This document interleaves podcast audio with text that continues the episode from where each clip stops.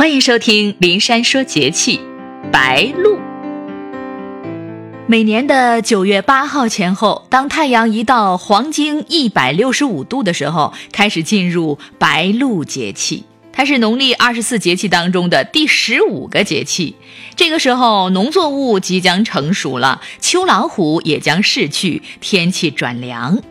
白露时节，晴朗的白天的温度虽然仍旧可以达到三十多摄氏度，但是夜晚会降到二十多摄氏度，温差会达到十多度。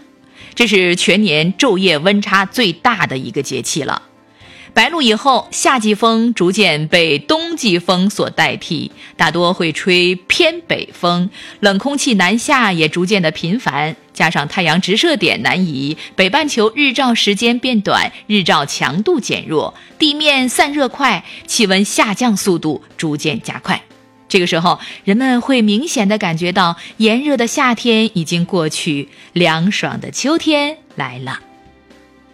秋季是寒热交替的季节，经过了盛夏酷暑之后，人体会因为长时间的暑气耗气伤筋，阴阳失调，再加上秋季气候干燥，人体很容易患上秋燥，症状表现为嗓子发干、皮肤干燥、咽喉肿痛、干咳无痰等。俗语说：“处暑十八盆，白露勿露身。”意思是说，处暑仍然热，每天需用一盆水洗澡。过了十八天，到了白露节，就不要赤膊裸体了，以免着凉。那么，怎么样有效的防治秋燥呢？除了要重视精神调养，保持居室通风以外，重点要在饮食上下功夫。这个时候要多喝水，尤其是蜂蜜水、淡茶、果汁、豆浆、牛奶等，以补充水分，保持肺脏和呼吸道的正常的湿润度。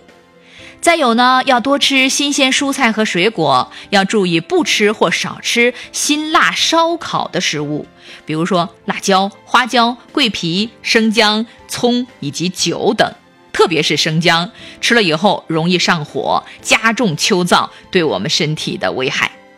起居作息要相应的调整，尽量早睡早起。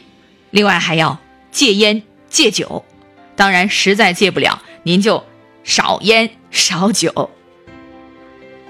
白露节气呢，各地会有一些民俗，比如说福建福州有个传统的习俗，叫做白露必吃龙眼。